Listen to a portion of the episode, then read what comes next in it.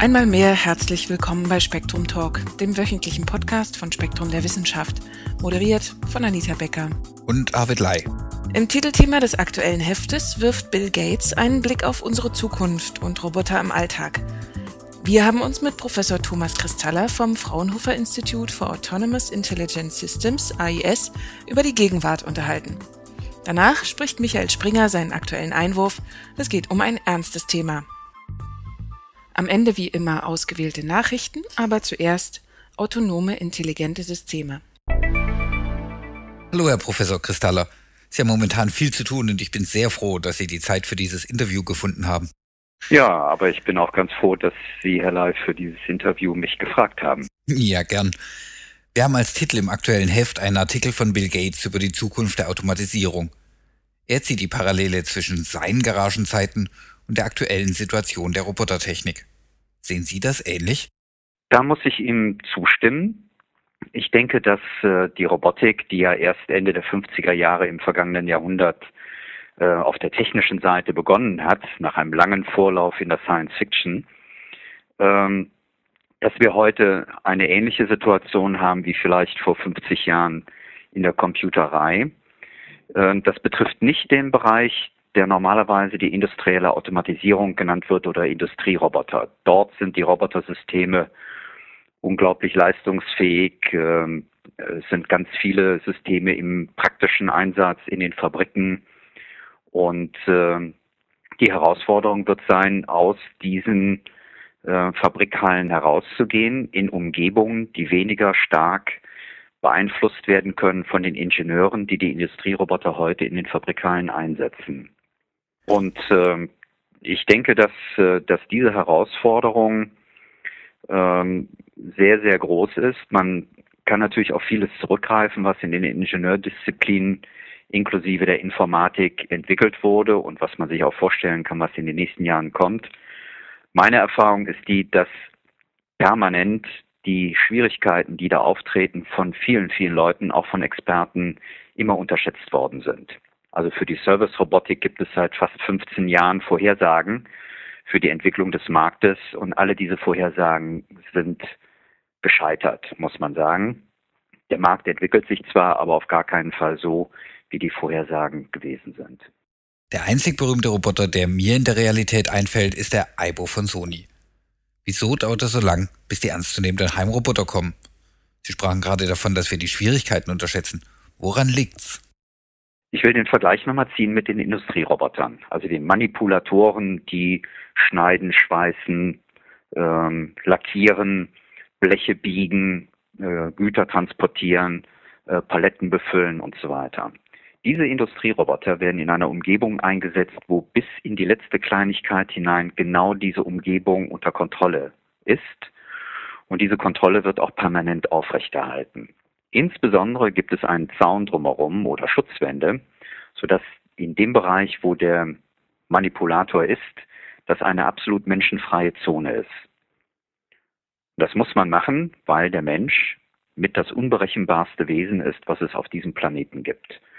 Und wenn man jetzt Roboter in eine Privatumgebung, in einen privaten Haushalt hineinbringen muss, dann kann man einfach den Roboter nicht umzäunen, das geht nicht. Und man kann aber auch die Menschen nicht umzäunen, sodass die niemals miteinander in Berührung kommen, sondern im Gegenteil, man will ja, dass die beiden miteinander interagieren. Und das ist, denke ich, die größte Herausforderung, die man in der Roboterei überhaupt hat. Und meines Erachtens hat bis heute kein einziger wirklich eine fundierte Idee, wie das tatsächlich gelingen kann. Natürlich gibt es Leute, die das immer wieder versuchen, aber das ist so ein bisschen wie, wir wollen auf den Mond fahren und ach ja, wir haben einen schönen Apfelbaum im Garten und da steht auch eine Leiter und wir klettern mal auf den Apfelbaum, sind wir ein bisschen näher am Mond. Aber tatsächlich muss man Raketentechnik entwickeln. Und das ist ein ganz anderer Job, als immer längere Obstleitern und immer größere Obstbäume oder Apfelbäume zu finden, auf die man klettern kann. Kommt man zwar immer mal einen Zentimeter näher an den Mond, aber nicht wirklich. Und das ist für mich im Augenblick die Situation, dass viele Leute einfach auf so einem schnellen Weg probieren, in der Service-Robotik zu einem Erfolg zu kommen, das äh, ist ein bisschen vielleicht übertrieben, aber es erinnert mich einfach daran, das sind die Leute, die die Obstleiter nehmen und an die, an die Obstbäume lehnen und glauben, dass sie damit den Mond erreichen können. Und tatsächlich muss man aber andere Sachen machen. Mir persönlich fehlt es ja an Erfahrung mit diesen automatischen Staubsaugern. Wie gut sind sie denn? Ich denke, sie sind grottenschlecht im Verhältnis zu dem, was man eigentlich erwartet, äh, wenn jemand Staub saugt, egal ob es ein Roboter ist oder ein Mensch. Das liegt einfach daran, dass, äh, dass wir Menschen wissen, was Staubsaugen ist. Wir wissen, was ein Staubsauger ist. Äh, wir wissen auch, wie teuer der ist. Äh, kriegen welchen für 100, für 200 Euro. Äh, wenn sie ein bisschen besser äh, das haben wollen, zahlen sie vielleicht 500 Euro, aber dann hört das auch auf. Und wenn sie für ungefähr diesen Preis einen Roboter realisieren wollen, der im Prinzip die Voraussetzungen mitbringen könnte von der Sensorik her und von der Aktuatorik, äh, dann ist das unbezahlbar. Sie müssen sehen, dass die heutigen sogenannten staubsaugenden Roboter kein Staub saugen, sondern nur kehren, äh, weil die Energieversorgung einfach das nicht hergeben würde, wenn die wirklich Staub saugen würden. Und innerhalb von den Wohnungen, das weiß ja kein einziger von den Staubsaugerherstellern, äh, wie konkret genau eine Wohnung aussieht. Es gibt immer tausende von Ausnahmen. Die sind natürlich überhaupt nicht programmierbar für einen solchen Roboter, um in einer Wohnung zu navigieren. Was man also macht, ist, den simpelsten aller Algorithmen zu verwenden. Das heißt, der Roboter fährt einfach rum auf einer geraden Linie. Sobald er an ein Hindernis stößt, was auch eine Wand sein kann, dann setzt er zurück, verändert aber dabei den Winkel und fährt weiterhin geradeaus. Das heißt, er macht im Grunde genommen eine stochastische Bewegung, die nur gesteuert wird durch das zufällige Auswählen äh, von diesem äh, Winkel, indem er wieder zurückgeht. Und das kann sein, dass der stundenlang zwei Quadratmeter bei Ihnen im Schlafzimmer Staub saugt oder Staub kehrt und die anderen 130 Quadratmeter der Wohnung nicht berücksichtigt. Und das ist nicht akzeptabel. Und das ist alles andere als trivial. Äh, so einen mobilen Roboter zu entwickeln, der das besser kann. Bill Gates sieht ja ein Hauptproblem im Fehlen einer einheitlichen Programmiersprache. Hm. Wie sehen Sie das? Also Standardisierung ist bei technischen Systemen natürlich am Ende immer das A und O, wenn man in den Markt hineingehen will. Also insofern teile ich diese Einschätzung äh, von Bill Gates, aber das, er ist ja nicht der Einzige, der das sagt. Ich bezweifle, dass es ausreicht oder dass das wirklich der Schlüssel ist zu einem Erfolg, dass man dahin kommt, eine einheitliche Programmiersprache zu wählen. In der äh, Service-Robotik ist es so, dass dort Tausende von unterschiedlichen Anwendungsszenarien sind, die, die unglaublich schwierig äh, für sich selber genommen äh, behandelt werden können. Da, wo man natürlich äh, profitieren kann, ist, wenn man also Bibliotheken entwickelt, in dem zum Beispiel Treiber für Sensoren oder für Motoren da drin sind. Aber alles andere, also Umweltmodellierung zum Beispiel, das Programmieren genau auf eine, auf eine Anwendung hin, äh, das glaube ich nicht, dass das so gelöst werden kann. Und außerdem muss man berücksichtigen, dass in vielen Teilen natürlich Standardprogrammiersprachen schon längst verwendet werden. Das heißt also sowas wie C, C++ oder Java äh, werden selbstverständlich in der, in der Robotik genutzt. Und das sind ja standardisierte Programmiersprachen, also auf diesem Level. Wenn man aber auf einem anwendungsorientierten Level hingeht, da wird es ausgesprochen schwierig und das kann ich mir im Moment zumindest nicht vorstellen. Und die Schwierigkeit liegt bei der Robotik immer darin, dass sie alles gleichzeitig betrachten müssen. Sie müssen die Antriebe betrachten, die Energieversorgung, äh, die Sensorik und dann natürlich auch die Compute Power, äh, die Softwareseite, also alles Mögliche. Und wenn Sie an einer Stelle nach vorne gehen, das heißt also, wenn Sie zum Beispiel einen unglaublich tollen Sensor verwenden, aber auf der motorischen Seite einfach nur zwei Räder bedienen müssen, mit denen sie vorwärts, rückwärts fahren können und Kurven drehen können, dann ist das ein unbalanciertes ähm, Konstrukt. Und äh, genauso ist es, wenn Sie da auf der Softwareseite einfach unglaublich viel machen und das aber nicht auf den Roboter wirklich physisch realisieren können, dann hilft Ihnen das auch gar nichts. Das hört sich so an, als sei der Weg noch ziemlich weit. Wo stehen wir denn aktuell? Ist, ist eine Besserung in Sicht? Also Besserung in dem Sinne, dass, äh, dass äh, wir immer besser verstehen, wie man solche Roboter überhaupt bauen kann. Das ist vollkommen klar, das ist äh, absehbar.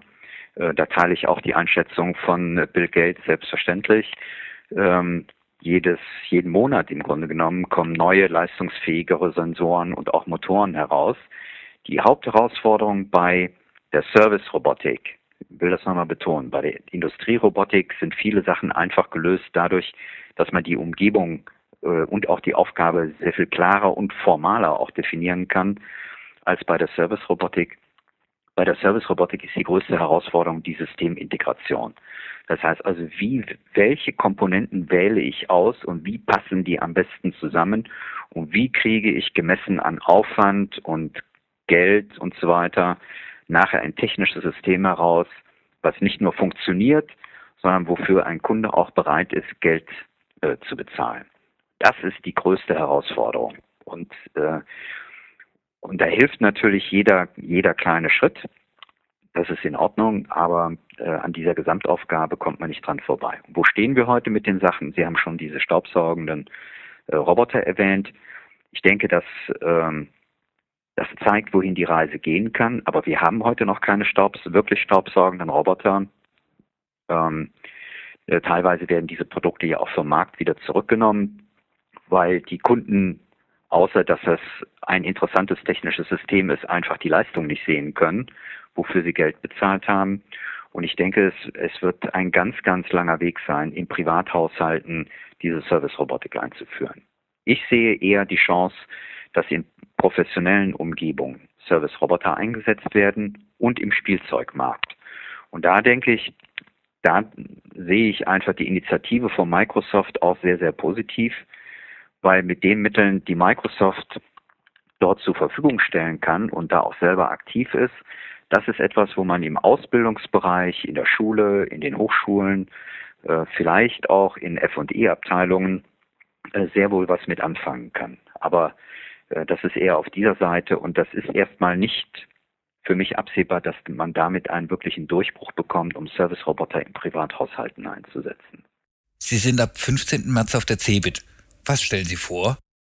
Wir sind auf der CeBIT, genau. Wir haben äh, einige Sachen dort, die auch sich mit Robotik beschäftigen. Ähm, einmal haben wir ein, ähm, ein großes Netzwerk aufgebaut in Deutschland und in Europa. Es nennt sich Roberta wo es darum geht, Lehrerinnen und Lehrer zu befähigen, in ihrem Unterricht in den Schulen mithilfe des Baus von Robotersystemen, insbesondere Mädchen, Kenntnisse in technischen Disziplinen wie Informatik, ähm, könnte großartig sagen Maschinenbau, also wie man mit Maschinen umgehen kann, Technik insgesamt, aber auch Mathematik und Physik zu vermitteln. Es ist ein riesengroßes Netzwerk und wir haben dafür das Ausbildungsmaterial äh, erstellt und wir stellen dieses Gesamtkonzept auf der CeBIT vor. Und das Zweite ist, wir haben äh, für den äh, professionellen F&E-Bereich in der Service-Robotik ein Baukastensystem entwickelt, das wir Volkspot nennen und ähm, mit dem es also möglich ist, mit relativ wenig Aufwand ähm, äh, Rapid Prototyping zu machen, also schnell auszuprobieren, ob eine Gesamtkonstruktion von einem Robotersystem funktionsfähig ist und in die richtige Richtung geht. Das ist ähm, zum Beispiel auch so ein Hinderungsgrund, warum viele Arbeiten in der Service-Robotik nicht gemacht werden, weil dort üblicherweise erst mehrere Prototypen physisch auch gebaut werden müssen, bevor man sich entscheiden kann, wie dann tatsächlich das Produkt aussehen kann. Und dieses Durchspielen von diesen Varianten ist eben ausgesprochen teuer. Und in Simulationen alle, äh, alleine kann man das nicht erreichen. Und dafür dient dieses Volksbot-System, das stellen wir dann vor. Und dann haben wir auch noch andere Sachen, äh, zum Beispiel äh, die Arbeiten zu unserem intelligenten Plakat, äh, wo wir so eine berührungslose Oberfläche geschafft haben, mit dem man Informationen abrufen kann, zum Beispiel äh, in Schaufenstern oder an Points of Interest. Ähm, wir haben ähm, auch äh, eine Arbeit gemacht, die jetzt gar nichts mit Robotik zu tun hat, nämlich äh, mit Standortplanung äh, für die Außenwerbung, wo wir also äh, Methoden entwickelt haben, wie man einen geografischen Standort äh, qualitativ bewerten kann, äh, wenn man an bestimmten Fragestellungen interessiert ist. Also zum Beispiel, wo will ich ein werbewirksames Plakat aufstellen? Wie kann ich das rausfinden, ob es wirklich werbewirksam ist oder wo kann ich einen Standort machen für einen Supermarkt oder für eine Telefonzelle, Fahrradständer, Krankenhaus oder so etwas. Also solche äh, Methoden stellen wir da aus. Herr Kristaller, die große Frage zum Schluss. Sauge ich in zehn Jahren noch selbst? Ich denke ja. Hm. Eigentlich wollte ich was anderes hören. Ja, aber wir Männer saugen gerne Staub, weil das eine, eine der wenigen Aufgaben sind, äh, die uns irgendwie tendenziell liegen und wo wir uns im Haushalt auch mit engagieren und wo unsere Frauen uns das auch gerne überlassen. Und vielleicht ist es sowieso keine gute Idee, das mit Robotern zu machen. Das ist wahr, das habe ich nur von einem Mann noch nie so gehört. Herr Kristallow, vielen Dank für diesen wunderbaren Einblick in die Robotik. Ja, danke Ihnen auch, Herr Lai, für die Möglichkeit, das einmal darzustellen, aus meiner Sicht. Den Artikel von Bill Gates finden Sie im aktuellen Heft von Spektrum der Wissenschaft. Mehr zu den Fraunhofer-Projekten auf der CeBIT finden Sie unter http www.iais.fraunhofer.de slash cebit2007.html. Damit kommen wir zu Michael Springer und dem Einwurf vom März. Peinliche Befragung. Dient Folter der Wahrheitsfindung? Folter ist verboten. Artikel 5 der Menschenrechtserklärung der Vereinten Nationen sowie Artikel 3 der Europäischen Menschenrechtskonvention ächten sie ausdrücklich. Dennoch werden seit einigen Jahren nicht zuletzt seit dem Anschlag auf das World Trade Center im September 2001 Ausnahmen diskutiert, insbesondere unter dem Stichwort Rettungsfolter. Was tun, wenn ein verhafteter Terrorist eine tickende Bombe an unbekanntem Ort versteckt hat? Darf man ihn gewaltsam zur Preisgabe des Verstecks zwingen, um den Tod unschuldiger Bombenopfer zu verhindern? Oder darf man, wie im Herbst 2002 in Frankfurt geschehen, einem mutmaßlichen Entführer so wörtlich massive Schmerzzufügung androhen, um dadurch vielleicht das Leben des Entführten zu retten? Da im sogenannten Krieg gegen den Terrorismus offenbar von Anfang an folterähnliche Verhörmethoden praktiziert wurden, stellt sich, ganz abgesehen von moralischen und juristischen Einwänden, die Frage nach deren Wirksamkeit. Eine Antwort gibt jetzt die Studie Educing Information, etwa wie man Informationen entlockt, des Intelligence Science Board, eines Wissenschaftlergremiums im Auftrag der US-Geheimdienste. Im Internet unter dem Titel Educing Information leicht zu finden. In dem 374 Seiten langen Bericht wird einleitend klargestellt, man wolle juristische oder ethische Probleme bewusst ausklammern. Die Frage laute nur, was wirkt? Bei jedem Verhör gehe es doch darum, die Wahrheit herauszufinden, aber erstaunlicherweise seien Verhörmethoden praktisch nie wissenschaftlich darauf untersucht worden, wie wirksam sie dieses Ziel erreichten. Das Gesamturteil fällt vernichtend aus. Im Grunde spielen die Beteiligten eines Verhörs nur nach, was sie aus Fernsehserien kennen. Das Erfahrungswissen der Vernehmenden nach dem Motto Ich sehe, wann der Verdächtige lügt, ist ungesichert. Einschüchterung, von Quälerei ganz zu schweigen, wirkt meist kontraproduktiv. Sie verstärkt zunächst nur den Widerstand des Opfers oder bringt es schließlich dazu, aus Angst alles auszusagen, was die Befragung verkürzt, ob wahr oder falsch. Wie es sich für eine wissenschaftliche Studie gehört, kommen die Autoren zu dem Schluss, das Gebiet verlange nach weiterer, gründlicher Untersuchung. Das hat unterdessen in den USA zu einem pikanten Streit unter Psychologen und Psychiatern geführt, ob es überhaupt ethisch vertretbar sei, über Verhörmethoden zu forschen. Ich meine ja. Eine rationale Behandlung des Themas führt offenbar zu humaneren Praktiken. Folter taugt zur Wahrheitsfindung heute nicht besser als einst im Mittelalter die peinliche Befragung. Wie schon der große Skeptiker Bertrand Russell meinte, kein Mensch behandelt ein Auto so töricht wie seinen Mitmenschen. Wenn das Auto nicht fährt, schreibt er dieses ärgerliche Verhalten nicht der Sünde zu. Er sagt nicht, du böses Auto, ich gebe dir erst Benzin, wenn du wieder fährst. Er versucht den Fehler zu finden und zu reparieren. Soweit Bertrand Russell. Vernünftig sind offenbar positiv verstärkende Gesprächsmethoden. Statt Schweigen zu bestrafen, wird die wahrhafte Aussage belohnt, etwa durch Hafterleichterung oder Verkürzung. In diesem Sinn untersucht die erwähnte Studie ausgiebig spiel- und wirtschaftstheoretische Modelle, die das Aushandeln von beiderseitigen Vorteilen beschreiben. Vielleicht würde das ideale Verhör einer psychoanalytischen Talking Cure, einer Redekur ähneln, die verdrängte Bewusstseinsinhalte, in diesem Fall bewusst unterdrücktes Wissen, zutage fördert. Und nun Nachrichten aus der Redaktion von Spektrum Direkt.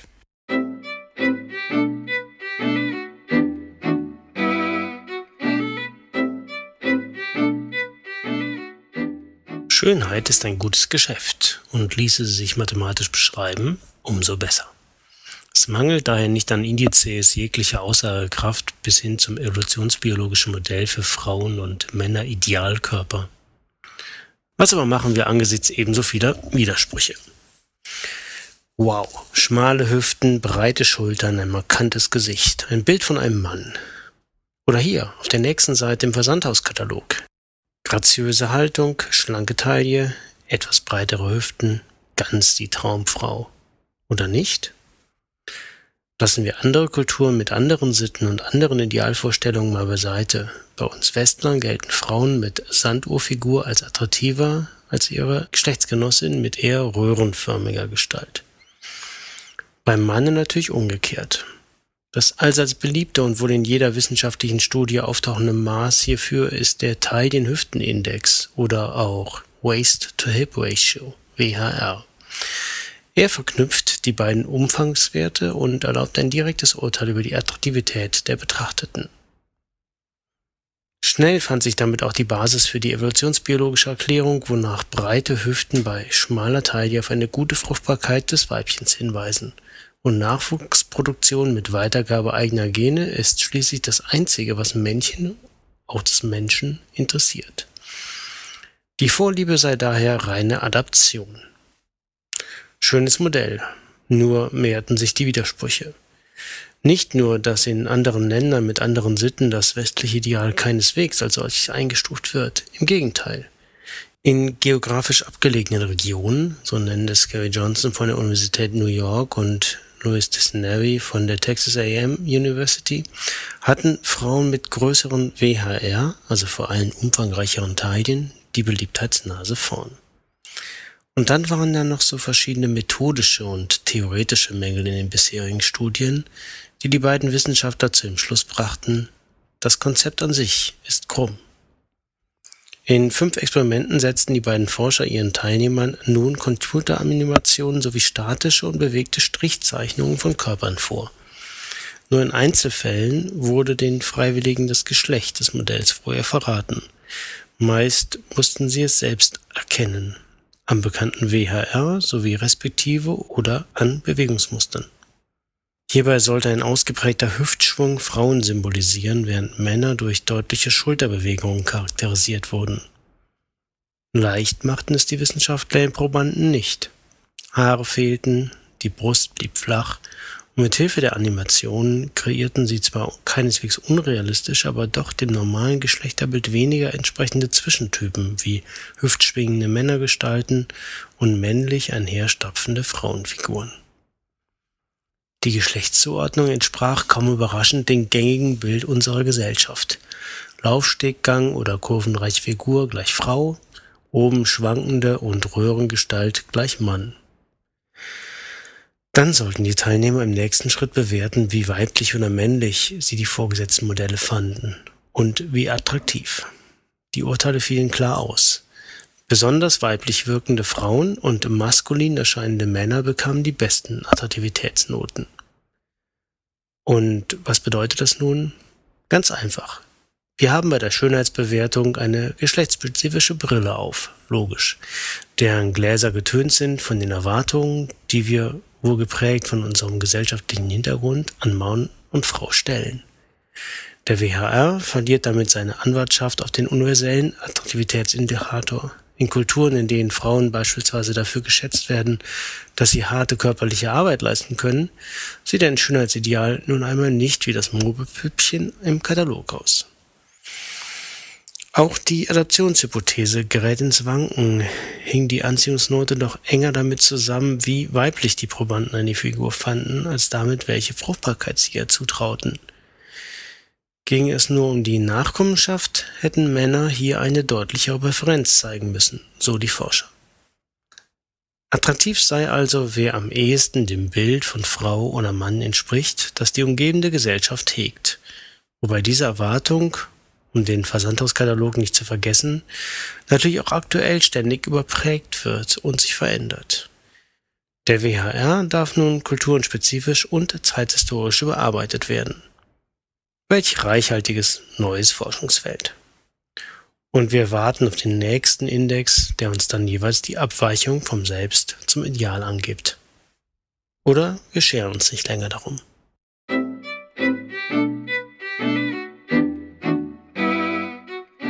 Das war Spektrum Talk Episode 25. Bis zum nächsten Mal wünschen wir Ihnen eine schöne Woche.